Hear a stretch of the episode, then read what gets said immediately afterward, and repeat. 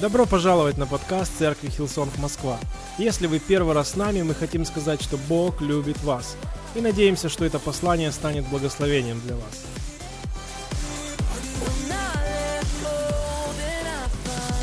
Доброе утро всем, добрый день. Хочу сказать, мы с пастором Кириллом были целую неделю на разных встречах с пасторами Брайаном и Бобби, это старшие пасторы церкви Hillsong, также с, со всей командой лидеров, э, лидирующих пасторов со всего мира. И это особенное время несколько раз в году говорить о церкви, говорить о большей картине, о видении. И после этой недели, вдохновляющей для нас недели, мы вернулись. Очень рад быть дома. Но хочу перед тем, как мы начнем, передать большой привет от пасторов Брайана и Бобби Хьюстон. Они любят вас, они ценят церковь Хилсон в Москве. Это всегда что-то особенное. На самом деле, все что, все, что Бог делает в Москве, это, не знаю, вот по сравнению со всем миром, это всегда что-то особенное. Для меня это всегда что-то уникальное. И я верю, на самом деле, лучше еще впереди. Я верю, что Бог будет делать летом в твоей жизни что-то удивительное, уникальное. Снова-таки, когда мы радуемся о летнем сезоне, мы не просто радуемся, потому что у нас заставки на экране поменялись или какой-то дизайн в фойе, мы радуемся, потому что Бог что-то делает – и я верю, Бог будет делать чудеса в твоей жизни.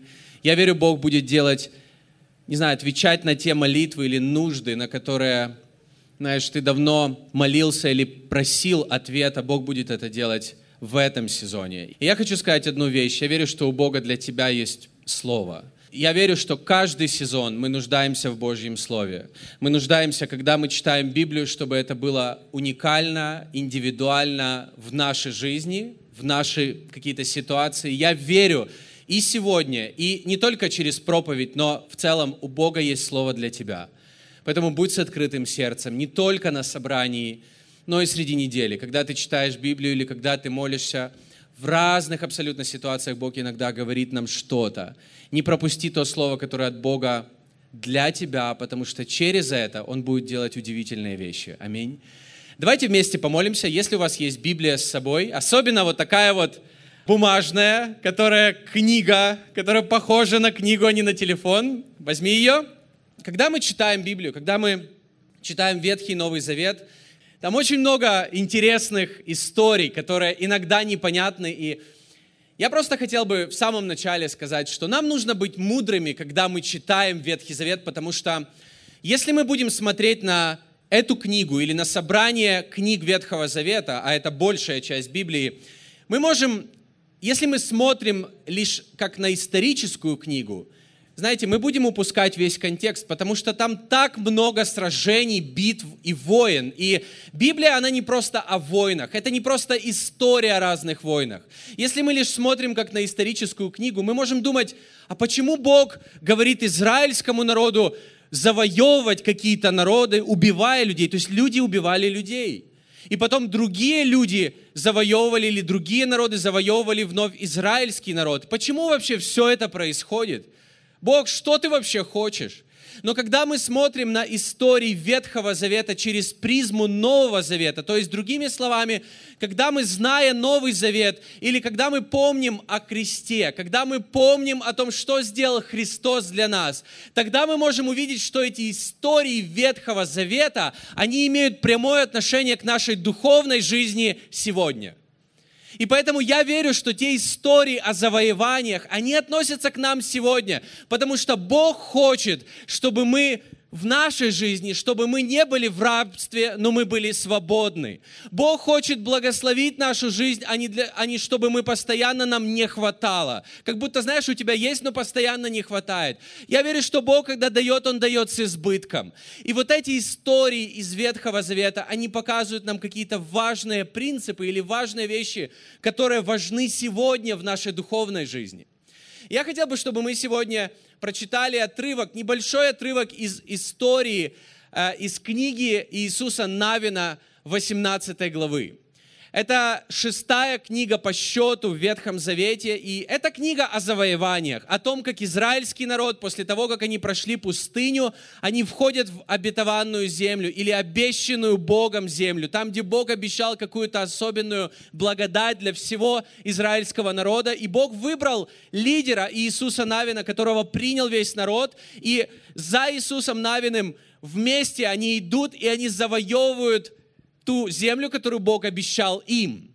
Но эта книга из 24 глав. И так интересно, что все самое интересное, как мне кажется, в первых 12 главах, потому что все завоевания, вот это невероятная история, когда они проходят через реку Иордан, и когда Бог просто раздвинул эту реку, с одной стороны вода стала стеной, с другой стороны утекла, они проходят через реку, потом они завоевывают Иерихон. И это не просто было завоевание города, они ходили вокруг города, а потом, когда все, все вместе начали трубить Богу, поклоняться, славить имя Бога, стены упали сами по себе. Ну как сами по себе, вы знаете, в чем смысл. Бог это сделал. И потом они завоевывают другие народы, других э, царей, которые вместе собирались против Израиля. Они объединялись, чтобы объединить свои силы, и этого все равно им не хватало. Бог сражался за них, в Библии говорится, Он делал просто невероятные вещи, когда с неба падали камни на врагов израильского народа, или Он остановил солнце на 24 часа, чтобы они одержали победу. На самом деле, когда я думаю, Бог остановил солнце, Бог ведь остановил землю, а не солнце потому что мы знаем, что земля крутится. То есть Бог делал невероятные вещи ради своего народа. Но все это было в 12 главах. И в конце 12 главы, знаете, такая вот жирная черта, и описано, скольких царей победил Иисус Навин. Там описаны 31 царь, которых победил Иисус Навин. То есть все завоевания, все победы они одержали в первой половине книги. И вот вопрос, а о чем вторая половина книги? Вторая половина книги о разделении земли. Очень интересно, поэтому, наверное, возможно, когда вы читаете, вы думаете, боже, побыстрее бы уже закончить эту книгу Иисуса Навина, как-то тут все грустно стало, неинтересно. Первая книга, там сражение, и тут просто делят землю. Пойди там, начерти, посмотри, знаешь, и они такие просто... Э, тут они были воинами, и тут они такие геодезисты, знаете, с вот этими... Кто видел когда-либо в городе стояли такие вот дядьки с такой треногой, так меряют, меряют расстояние, рисуют карту. Это то, чем занимались в основном они во второй половине. Поэтому она может показаться нам немного неинтересной. Но я хочу обратить внимание на одну историю из вот второй половины книги Иисуса Навина, это 18 глава. Мы откроем 18 главу, мы будем читать с 1 по 3 стих, и я верю, что здесь говорится что-то, что, что важно каждому из нас. Каждому из нас. В том этапе отношений с Богом, который проходим, или где вы находитесь сейчас, в том этапе жизни, где вы сейчас. Я верю, это важно. Давайте читать вместе. 18 глава с 1 стиха. «Все общество сынов Израилевых собралось в селом, и поставили там скинию собрания, ибо земля была покорена ими. Из сынов же Израилевых осталось семь колен, которые еще не получили удела своего. И сказал Иисус сынам Израилевым, «Долго ли вы будете не родить о том, чтобы пойти и взять наследие землю, которую дал вам Господь, Бог отцов ваших?» Моя проповедь называется сегодня «Пойди и возьми то, что принадлежит тебе». Можете записать или запомнить.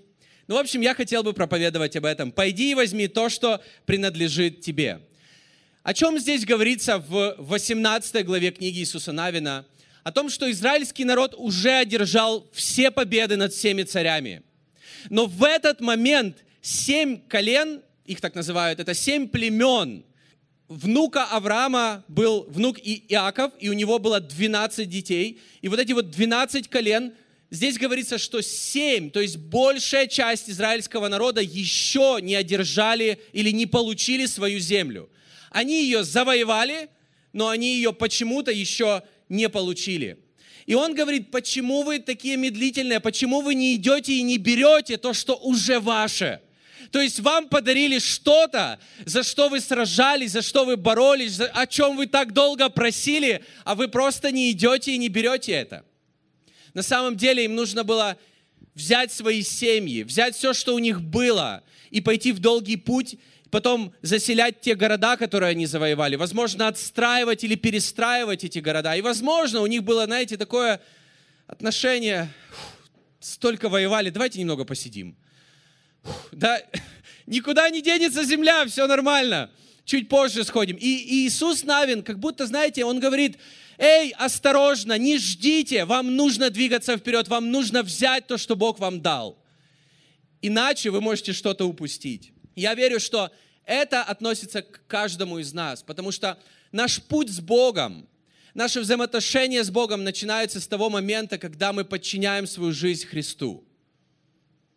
И мы растем в Боге, мы делаем какие-то следующие шаги, например, водное крещение, или мы делаем шаги, чтобы расти в вере, чтобы строить свою жизнь на библейском основании, на Божьем основании. Но если говорить о спасении, я верю, что спасение – это не просто статус, который у нас появляется, и мы с этим статусом приходим в церковь, сидим и ожидаем чего-то особенного, что Бог будет делать. Это как путь, по которому нам нужно идти.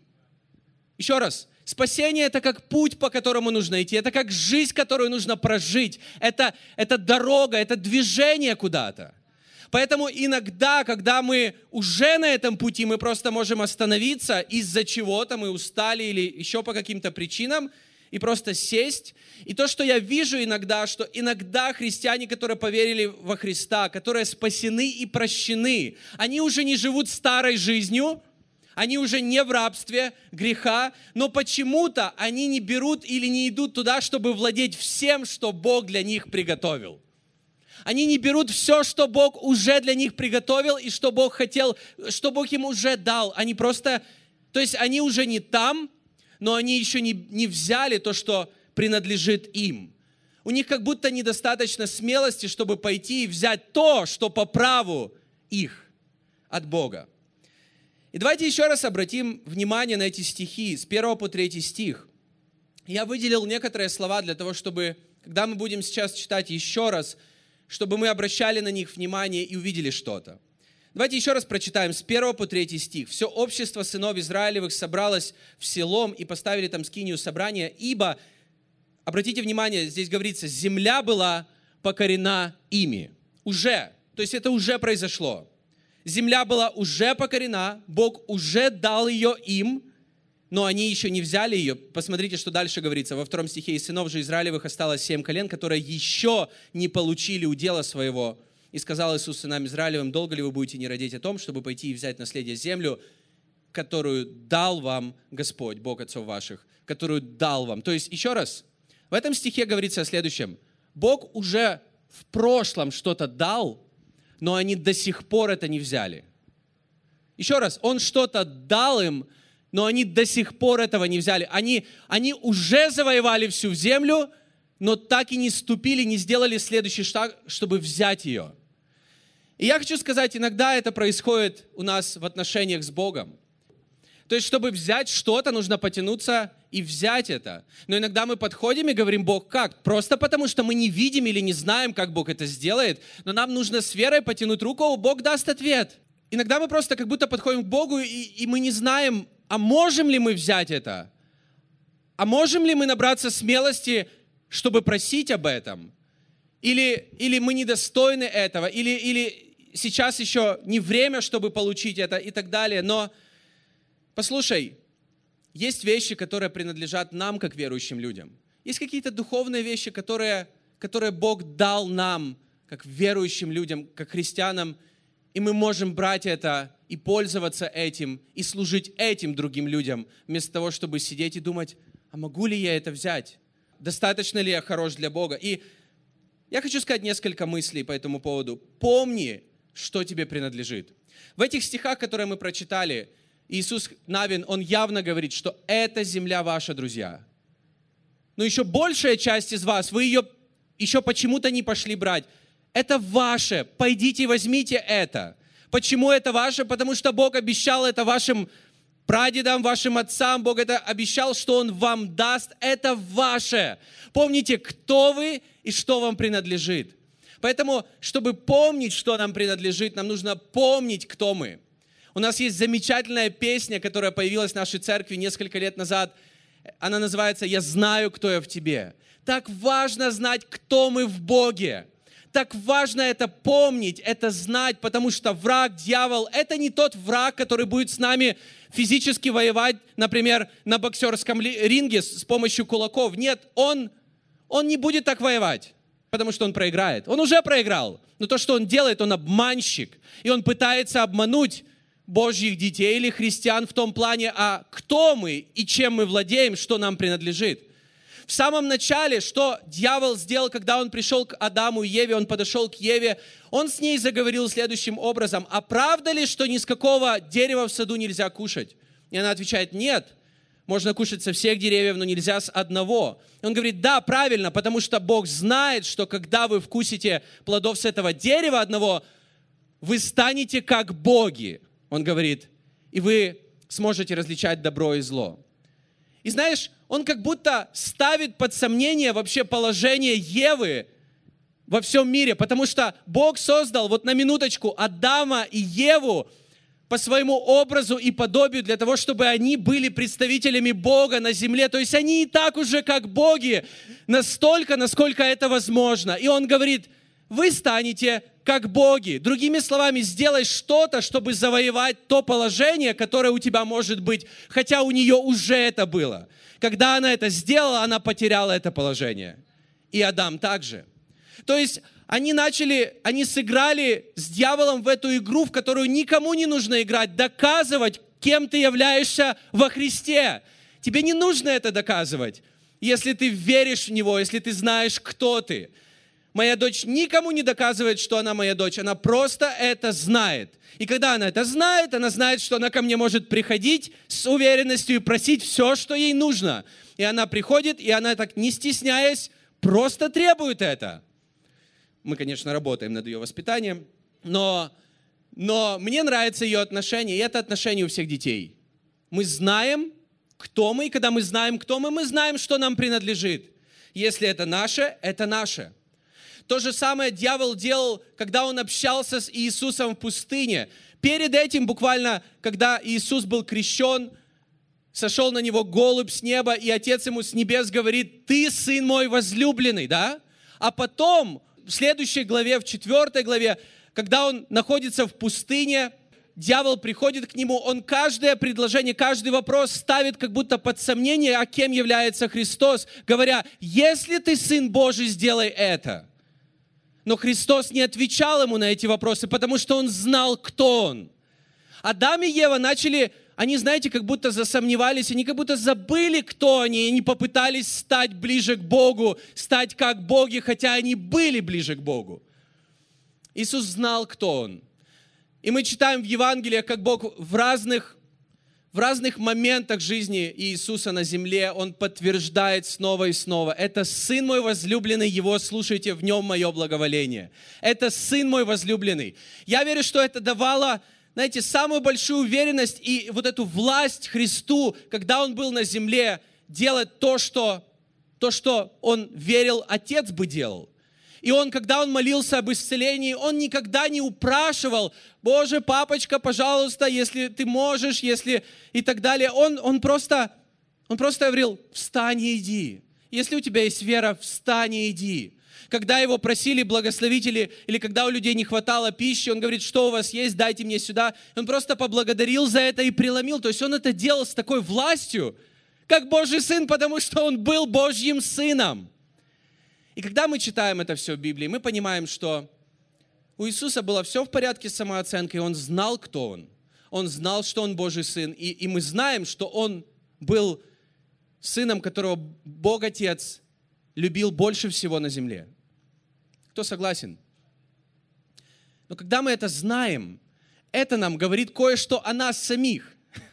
Потому что если мы знаем, что Бог любил Иисуса, это Его Сын возлюбленный, Бог Его любит больше всего на свете, это имеет прямое отношение к тебе, потому что Он пошел на крест по воле Отца за твою жизнь. То есть тот, кого Бог любил безмерно, Он умер на кресте за, за тебя. Поэтому как Бог любит тебя? И иногда то, что делает дьявол, он как будто нам начинает шептать или говорить, если ты Божий сын, если ты христианин, если ты реально любишь Бога, то делай вот это или вот то. Нет, тебе нужно знать, что Бог любит тебя. Он возлюбил тебя, Он полюбил тебя. И в тот момент, когда Иисус был на кресте, это доказывает нам больше всего, насколько сильно Бог любит тебя. И когда ты это помнишь, ты знаешь, что тебе принадлежит. Ты знаешь, что тебе принадлежит все то, что Бог обещал Иисусу Христу. А Бог сказал, что Христу принадлежит весь мир. Однажды я вступал в наследство.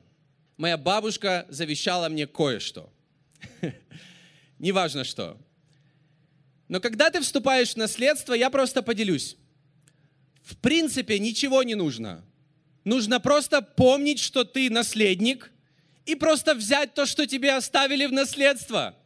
Никто не задает тебе вопросы, как в этих сказочках про Деда Мороза, а правильно ли ты жизнью жил. Не было там никаких условий, хороший ты был, плохой, как ты прожил на прошлой неделе. Ты просто вступил в наследство. Ты знаешь, что это твое, потому что ты я внук моей бабушки. Вот и все. Но также происходит в отношениях с Богом, когда мы знаем, что мы Его дети. Об этом говорится в Галатам 4 главе с 4 по 7 стих. «Но когда пришло назначенное время, то Бог послал Своего Сына, рожденного от женщины, подвластного закону, для того, чтобы искупить находящихся под властью закона, и чтобы мы, вы, каждый из нас, мы стали полноправными сыновьями то есть детьми Божьими. И поскольку вы сыновья Бога, дети Божьи, то Бог поселил в ваши сердца Духа Своего Сына, Духа, который взывает к Богу, Ава, Отец. Так что ты уже не раб, а сын. И если ты сын, то Бог сделал тебя и наследником. Что это значит? Есть какие-то вещи в мире, в духовном мире, которые принадлежат тебе только потому, что ты веришь в Иисуса Христа. Не потому, что ты больше остальных молишься, а потому что ты веришь в Иисуса Христа, и ты знаешь, кто ты. Но иногда бывает так, что мы как будто уже не там, мы уже не старой жизнью живем, но как будто и не взяли все, что мы могли бы взять. Все, что Бог дал нам или предназначил для нас.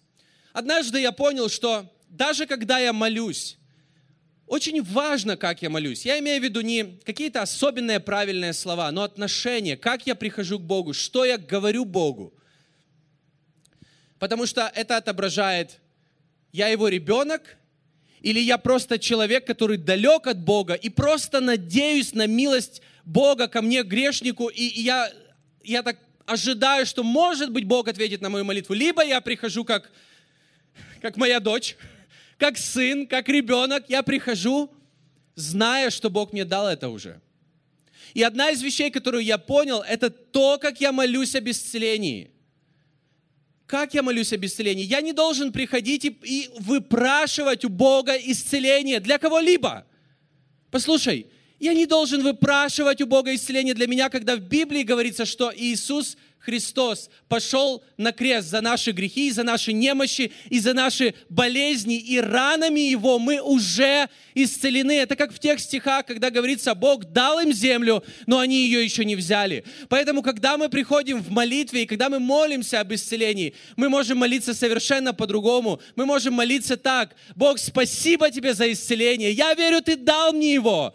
Во Христе я имею это. Я прощен, я исцелен. Это уже есть. И когда мы подходим и берем это, то, что уже по праву наше, то, что уже Бог дал нам, это все меняет. Но также мы можем молиться и о других вещах.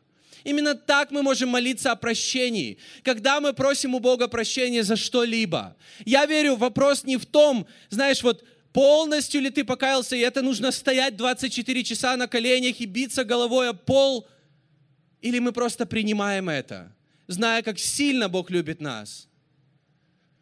Когда мы молимся о благословении или каких-то сферах жизни, тебе не нужно выпрашивать или, знаешь, бороться, сражаться за Божью благодать. Бог дает нам ее, потому что мы верим во Христа.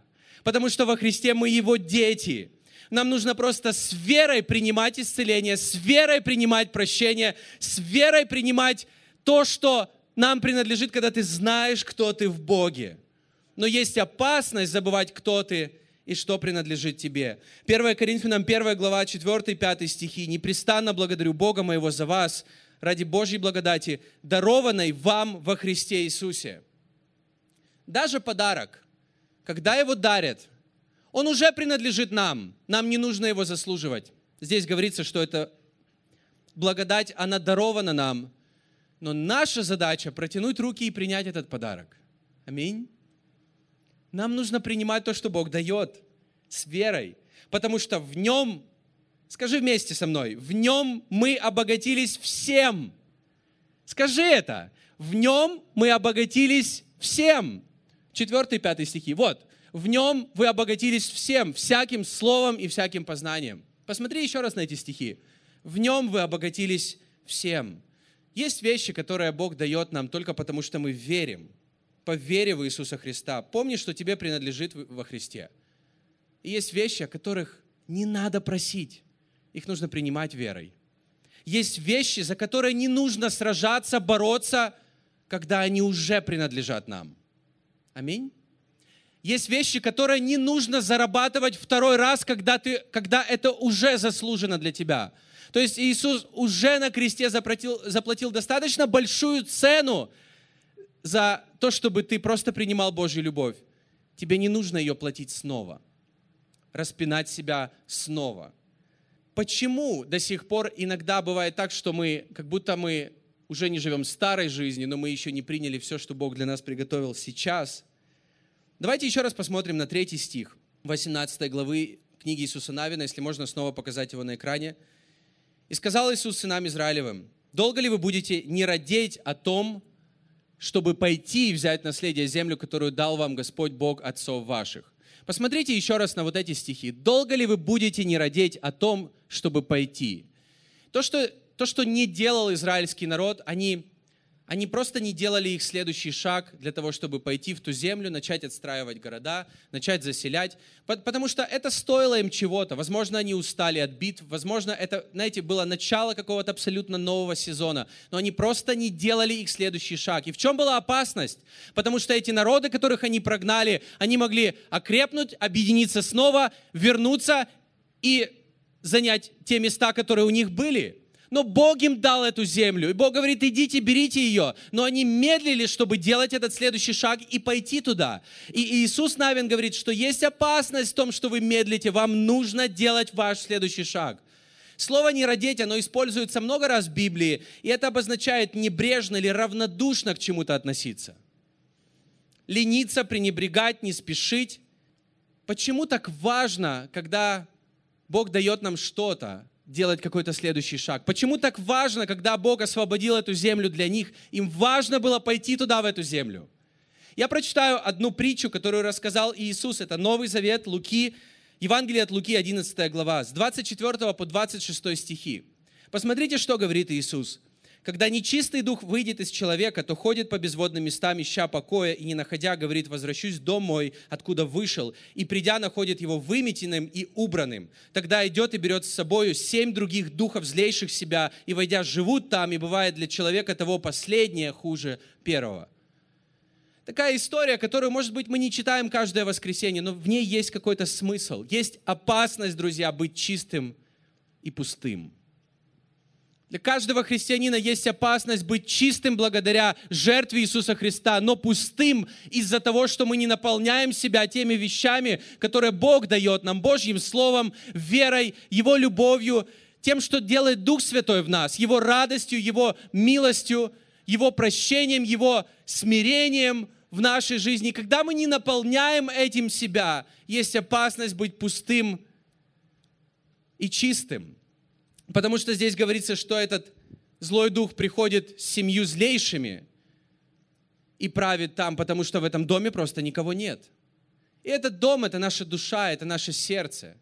И я просто приведу пример. Представьте, что у меня, у меня был, знаешь, я жил со страхом, со страхом перед будущим, со страхом потерять работу, которая у меня была, со стра... разными страхами в своей жизни, потому что я не был уверен в себе.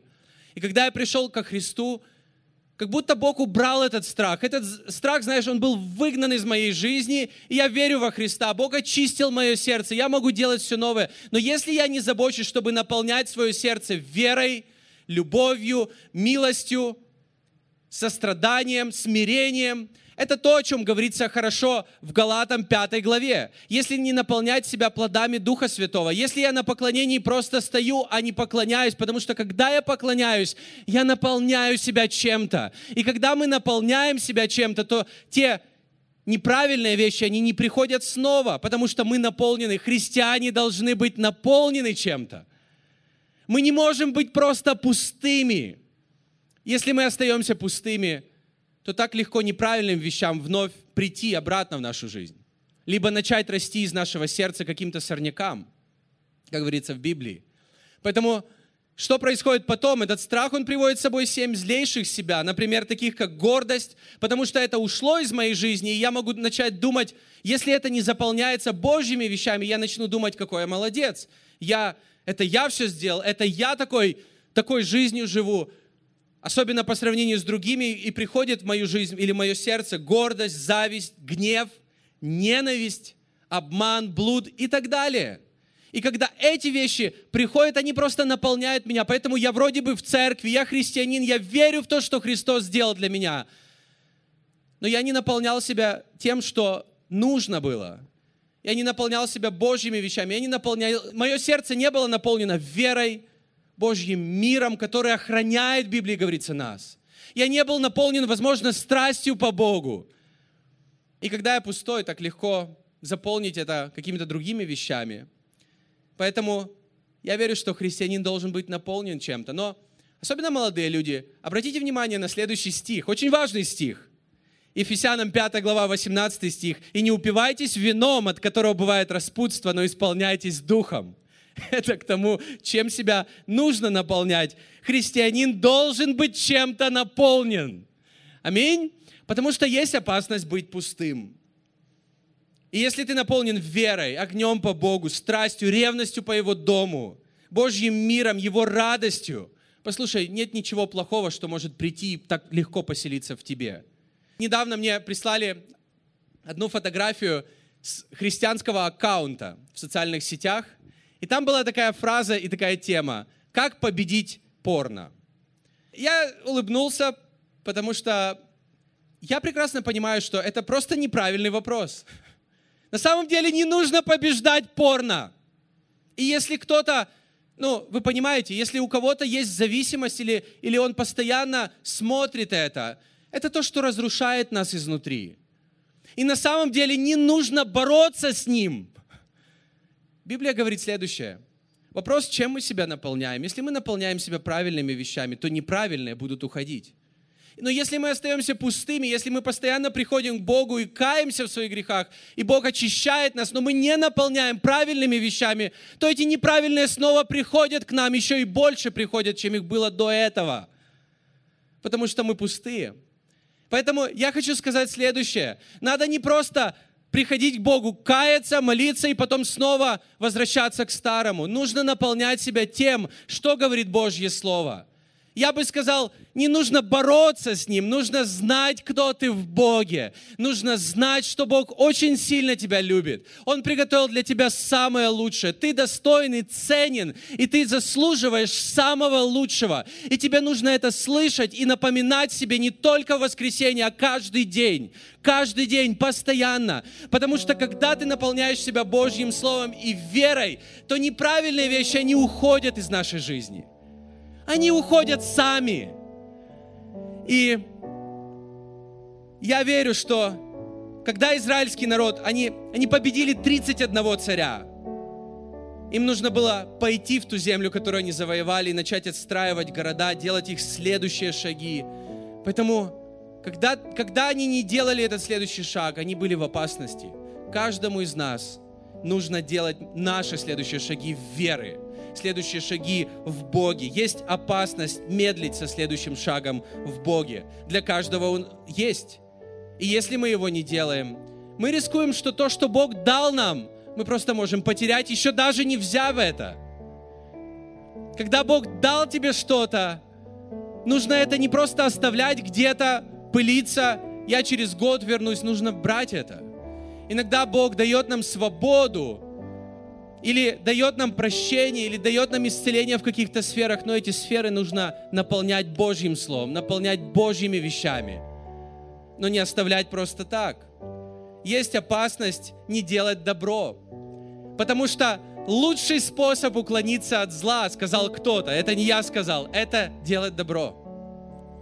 Когда мы служим другим людям, когда мы служим друг другу, мы как бы что-то делаем для других и отдаем, но в то же время мы чем-то наполняемся. Поэтому, когда мы служим другим, это укрепляет нашу жизнь. Когда мы щедры по отношению к другим людям, это наполняет чем-то нашу жизнь.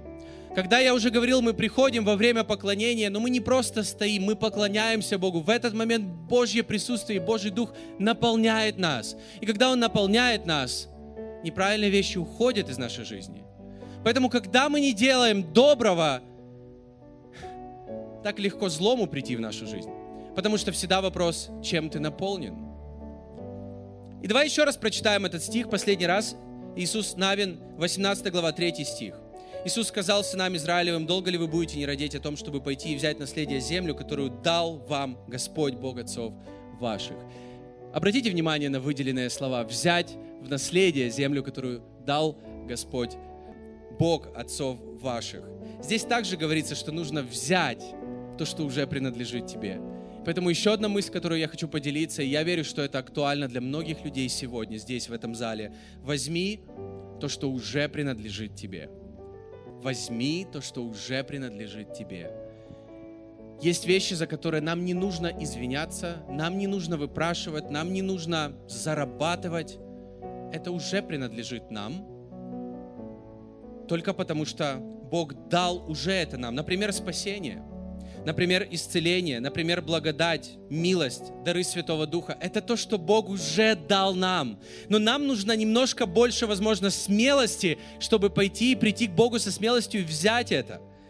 Я еще раз хочу сказать, можно быть святым и праведным благодаря Иисусу Христу, но не наполненным огнем, верой и плодами Святого Духа. И это опасное состояние. Нам нужно наполнять себя правильными вещами. Поэтому последний стих я хочу прочитать, и я верю, он актуален для многих людей сегодня. Евреям 4 глава, 16 стих. Поэтому мы можем смело приходить к престолу благодати, чтобы получить милость и обрести благодать для своевременной помощи. Аминь. Мы можем смело приходить к престолу благодати. Престол благодати это то, где сидит Христос, это сам Христос. Мы можем смело приходить ко Христу, чтобы брать то, в чем, в чем мы нуждаемся. Вот это вот своевременной помощи, это обозначает каждый раз, когда мы нуждаемся в Боге, Бог готов нам давать. Мы не должны записываться на особенную встречу с Богом. Знаете, как в посольстве происходит? Ты записываешься, и тебе дают через три недели 11 часов 15 минут. Ты думаешь, фу, да ладно так долго ждать. Мы приходим к Богу постоянно. Мы можем приходить всегда, когда мы нуждаемся. В Библии говорится, что мы можем приходить, не извиняясь, извините, я без очереди. Нет, мы можем приходить в любое время, потому что Бог дает нам это. Мы можем приходить смело, как к себе домой, в Его присутствие, в церковь. Как бы ни было на этой неделе, что бы ни было в твоей жизни на этой неделе, ты можешь смело приходить к Богу принимая Его любовь, Его прощение, Его милость, Его благодать, Его исцеление, в чем бы ты ни нуждался. Это те вещи, которые благодаря кресту, на котором Христос умер, мы просто получаем в свою жизнь. Аминь. Вы прослушали проповедь до конца, и мы надеемся, что она стала ободрением для вас сегодня. Оставайтесь с нами на связи. Вы можете посетить наш сайт hillsong.rf а также подписаться на наш аккаунт в социальных сетях. Спасибо, что были с нами и до следующего выпуска.